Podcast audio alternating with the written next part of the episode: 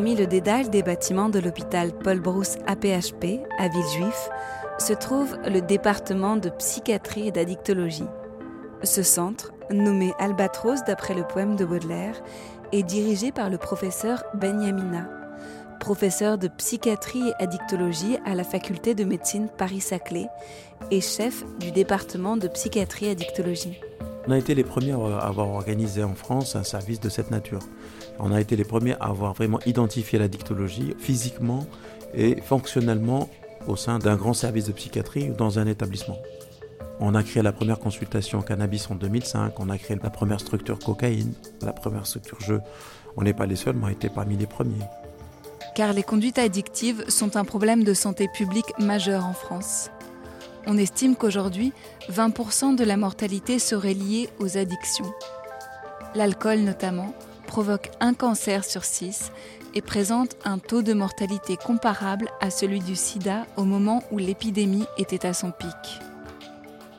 Ainsi, l'équipe pluridisciplinaire qui entoure le professeur Benyamina présente des compétences complémentaires, permettant une prise en charge globale, adaptée pour chaque patient, selon son degré de dépendance et même son âge, puisqu'un hôpital de jour spécifique accueille des adolescents et jeunes adultes entre 16 et 23 ans dans ce département aux 1000 services.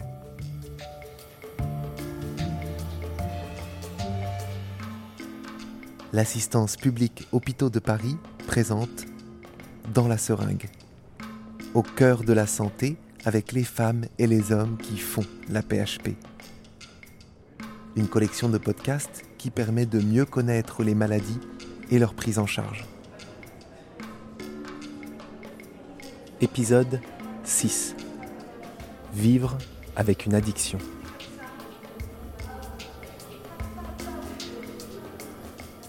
On est dans le service d'addictologie d'hôpital Paul Brousse où vous avez euh, à la fois de la consultation, de l'hospitalisation et des hôpitaux de jour. Et puis euh, nous avons une répartition en, en. Bonjour. Bon appétit. Alors c'est un service de niveau 3, c'est-à-dire on, a, on assure à la fois de la consultation de proximité, on assure de l'hospitalisation et on a aussi une mission hospitalo universitaire d'enseignement de recherche. C'est le principe euh, de ce qu'on appelle un niveau 3 en addictologie en France.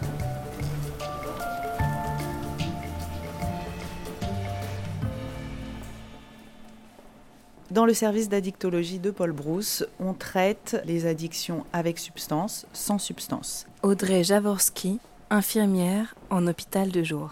Avec substance, donc il y a l'alcool, le cannabis, euh, les benzodiazépines. C'est une classe de médicaments comme le Valium, le- l'héroïne, euh, les opiacés, la cocaïne, le crack. Et les addictions sans substance, jeux d'argent, sexe. Je m'appelle Marie, j'ai 57 ans et je suis euh, alcoolique depuis euh, l'âge de 50 ans. Alors une addiction, euh, bah, c'est simple. C'est d'abord un comportement en lien avec la consommation d'une substance ou bien la pratique d'un comportement qui écarte la personne euh, de sa réalité quotidienne, qui s'impose à elle dans un mouvement de répétition, qui est à l'origine euh, de dégâts à la fois sur le plan psychologique, somatique et environnemental. C'est-à-dire dans son environnement euh, affectif, familial, professionnel. C'est ça l'environnement. L'addiction, ce n'est pas la quantité, mais c'est le rapport qu'on a avec le produit. Et donc, quand on parle d'addiction, c'est qu'on parle de pathologie. On peut avoir des obsessions ou bien des envies répétées, mais qui ne sont pas pathologiques. L'addiction est une pathologie.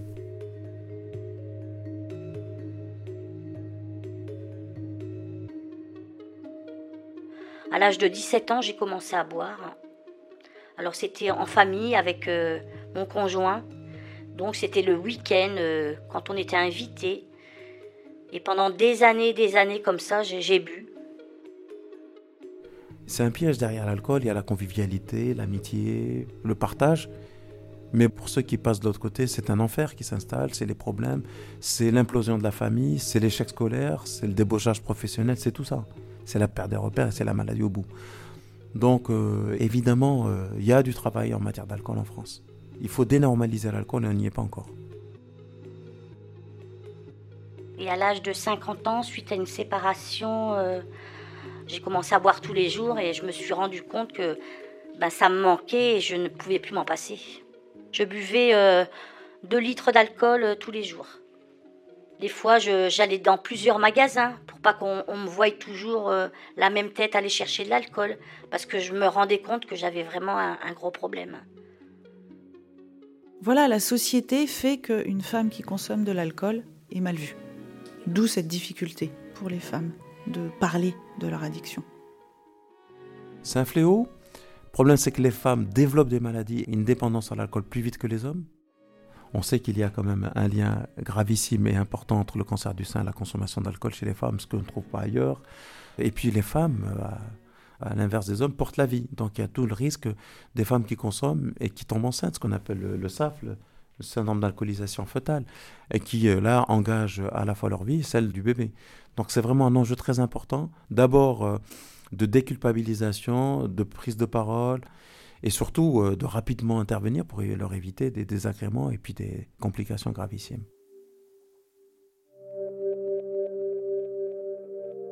On sait qu'on a une addiction quand euh, on commence à ne plus avoir de temps pour le reste, quand on ne pense qu'à ça, quand il y a énormément de conséquences sur la vie personnelle, sur la vie professionnelle, euh, sur sa santé. Les patients consultent quand il y a trop de côté négatif à la consommation. Je m'occupais plus de moi, de mon physique, je, je ne parlais plus à personne, quoi. je, me, je m'étais renfermée beaucoup.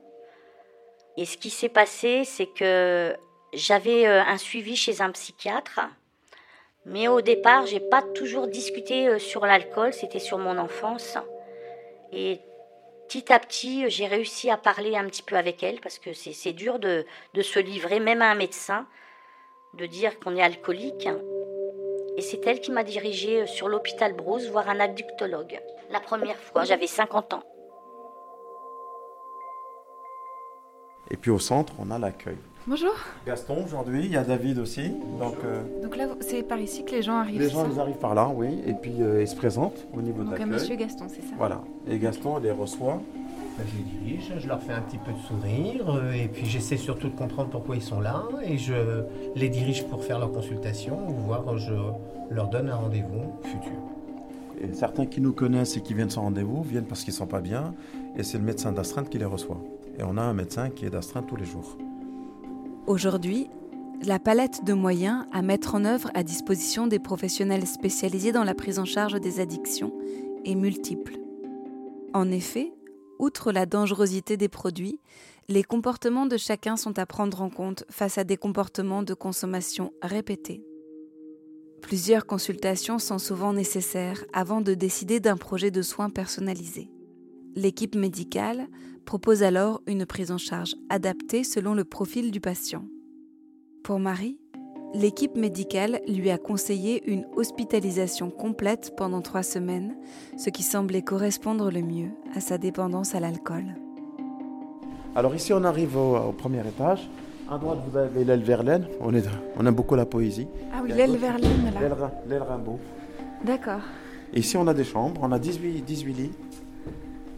Donc il y a des toilettes, une salle, de bain, toilettes, salle de bain, et une grande fenêtre qui donne de la lumière. Quand on est alcoolique et on boit, on est très fatigué. On, on mange plus, on dort mal. Donc là, j'ai vraiment euh, dormi plusieurs jours. J'ai pas eu le manque d'alcool. On... J'avais juste les mains qui tremblaient et puis j'avais euh, des sueurs, quoi. Il y avait des hommes et des femmes, mais on dormait tout seul dans notre chambre. Par contre, le petit déjeuner le matin, ben, on le prenait euh, au rez-de-chaussée. On avait une grande salle où on prenait nos petits déjeuners et nos traitements. On faisait un peu de sport. On avait euh, des petits groupes de parole aussi. Et l'après-midi, on avait le droit à des visites. Le temps que dure leur hospitalisation, les patientes et les patients sont pris en charge de manière globale. C'est-à-dire que les troubles psychiques dont ils peuvent souffrir y sont traités autant que les maladies liées à leur addiction. L'hypertension artérielle, la cirrhose, les maladies cardiaques. La prise en charge des femmes, notamment, a fait l'objet d'une réflexion particulière, avec des bilans spécifiques, des dépistages du cancer du sein, des ateliers d'esthétique et de mise en beauté, entre autres. Au terme de trois semaines d'hospitalisation, une cure en clinique d'environ cinq semaines est parfois proposée. Mais il faut du temps pour apprivoiser une addiction. Et, pendant six ans, Marie a alterné les périodes d'abstinence et les rechutes. Tous les un an et demi, j'étais hospitalisée euh, à l'hôpital Brousse trois semaines. Après, j'allais en cure et après, je ressortais et je pensais que j'étais guérie. Mais malheureusement, j'ai jamais tenu. J'ai même pas tenu trois mois que je replongeais dans l'alcool et puis euh, tous les jours. Et si ce n'est même plus d'alcool. Je contrôlais plus rien du tout et c'était la descente aux enfers là parce que j'étais chez moi, j'allais même plus travailler, je ne faisais vraiment plus rien du tout. Des fois, j'étais une semaine sans me laver. Je sortais en voiture, j'étais complètement euh, bourrée. J'étais vraiment irresponsable. Je faisais vraiment n'importe quoi. Mais vraiment n'importe quoi. Après une nouvelle hospitalisation suivie d'une cure, Marie est finalement admise en hôpital de jour ou HDJ.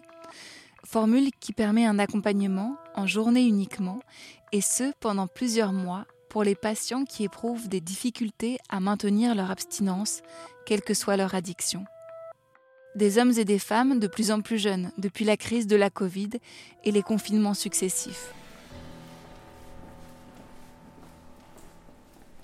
Marie restera six mois en HDJ, de janvier à juillet 2022. Déjà, quand on arrive à l'hôpital de jour, euh, on nous donne une petite planche en bois neutre, elle est, elle est vide.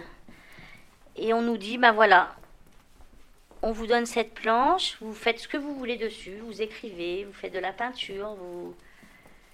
Et euh, quand vous le décidez, ben vous l'accrochez. On a un arbre où il y a toutes les planches de, des patients, en fait. Et puis moi, ça représentait quelque chose de fort, cette petite planche, parce que tant que je l'avais pas accrochée, pour moi, c'était pas bon. Je ne l'ai pas fait aussitôt, quoi. Moi, je suis euh. Philippe, nettoyant. Voilà, vous allez voir. Voilà ce qu'on fait. Donc là, c'est le jardin. Là, c'est ce qu'on appelle le jardin, ouais. On entre par un petit porche en bois. On fait des tomates. Il y a de la menthe. Là, on a de la verveine citronnée. La verveine. Là, c'est euh, de la mélisse. Et là, vous avez le mur, ce que j'appelle le, l'arbre de vie, ce que j'appelle ça. Donc c'est sur un arbre cloué plein de petites plaques de bois qui sont décorées avec de la peinture, avec euh, parfois des objets collés dessus. Et on peut lire donc des messages que les patients s'adressent à eux-mêmes en fait. Voilà, c'est ça. Ils mettent euh, un chiffre, une histoire, euh, un mot. Tant que je suis mon cœur, je suis le bon chemin. Ne cherche pas le bonheur, crée-le.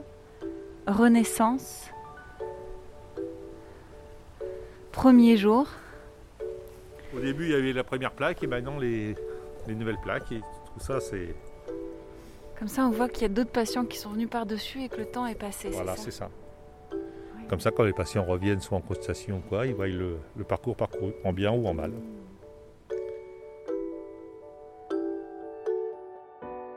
On était à peu près 8. On était des femmes et des hommes hein, de tout âge. Tout se fait en commun parce que le fonctionnement de l'addiction, il est le même pour tous les produits. Ce qui se passe au niveau du cerveau, ce qui se passe au niveau des comportements et ce qui se passe au niveau des conséquences dans la vie, il y a vraiment une base commune.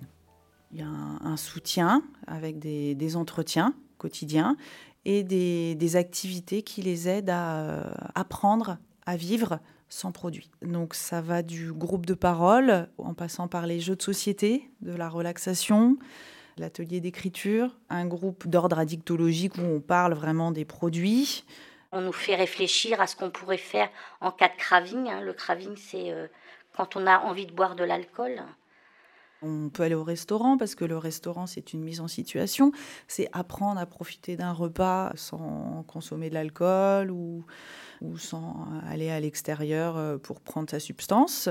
Chaque activité euh, m'a toujours apporté quelque chose. Et on, insiste aussi beaucoup sur la notion de plaisir. On nous a fait jouer au croquet.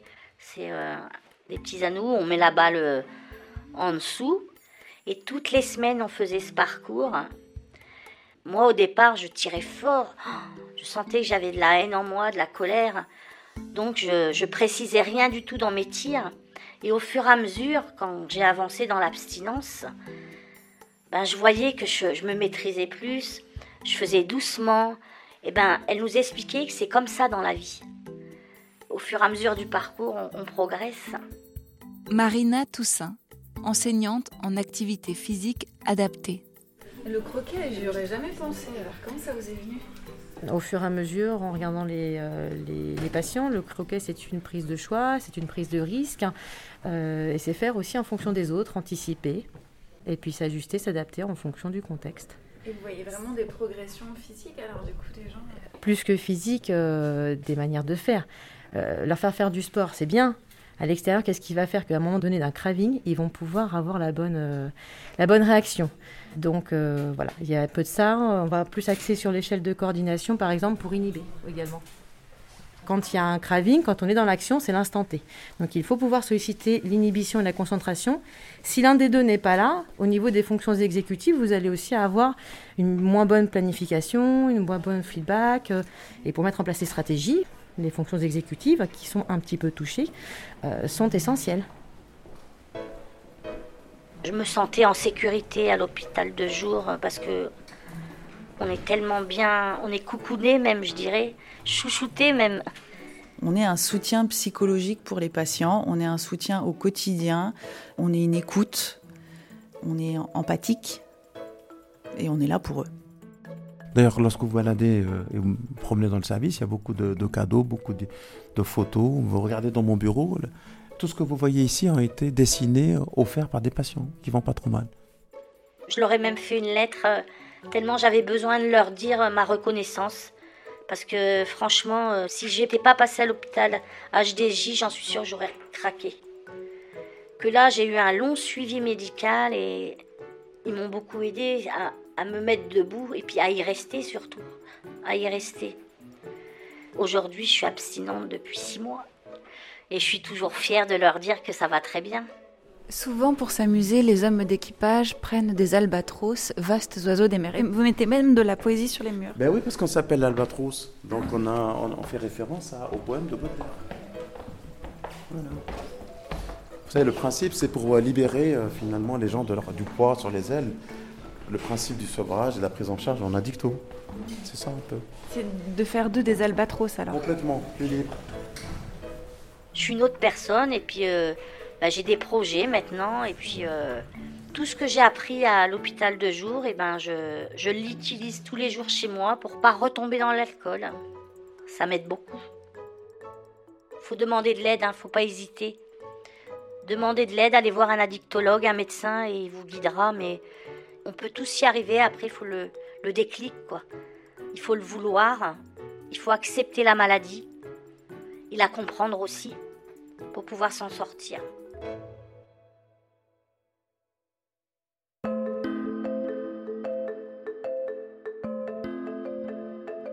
Ainsi, les albatros, passés par le service de psychiatrie et d'addictologie de l'hôpital Paul Brousse à PHP, y ont trouvé les ressources et l'accompagnement nécessaires pour repartir plus légers, plus confiants dans leur capacité à vivre sans ou avec moins d'alcool, de tabac, de drogue. Et les cadeaux de ces anciens patients peuplent les murs comme pour laisser une trace de leur nouvel envol. La conduite addictive est une pathologie qui se soigne. Aussi, en cas de doute ou de dépendance, n'hésitez pas à consulter un ou une professionnelle de santé et en parler librement. Dans cet épisode, vous venez d'entendre la patiente Marie, l'infirmière en hôpital de jour Audrey Jaworski, le professeur Amine Benyamina, l'enseignante en activité physique adaptée Marina Toussaint, Gaston Berthier à l'accueil. Et l'aide-soignant Philippe Lafosse. Merci à elle, à eux et au reste du personnel de nous avoir accordé de leur temps, notamment à Charles-Luc Diegala, au cadre de santé Emmanuel Cortana et à Samira Gomez, assistante sociale. Dans la seringue, une collection de podcasts originaux réalisés dans les hôpitaux de l'assistance publique Hôpitaux de Paris. C'est une production du studio Ose Masterclass. Le reportage est signé Léa Minot, à la réalisation Juliette Medevielle. Pour en savoir plus sur l'APHP, retrouvez-nous sur aphp.fr.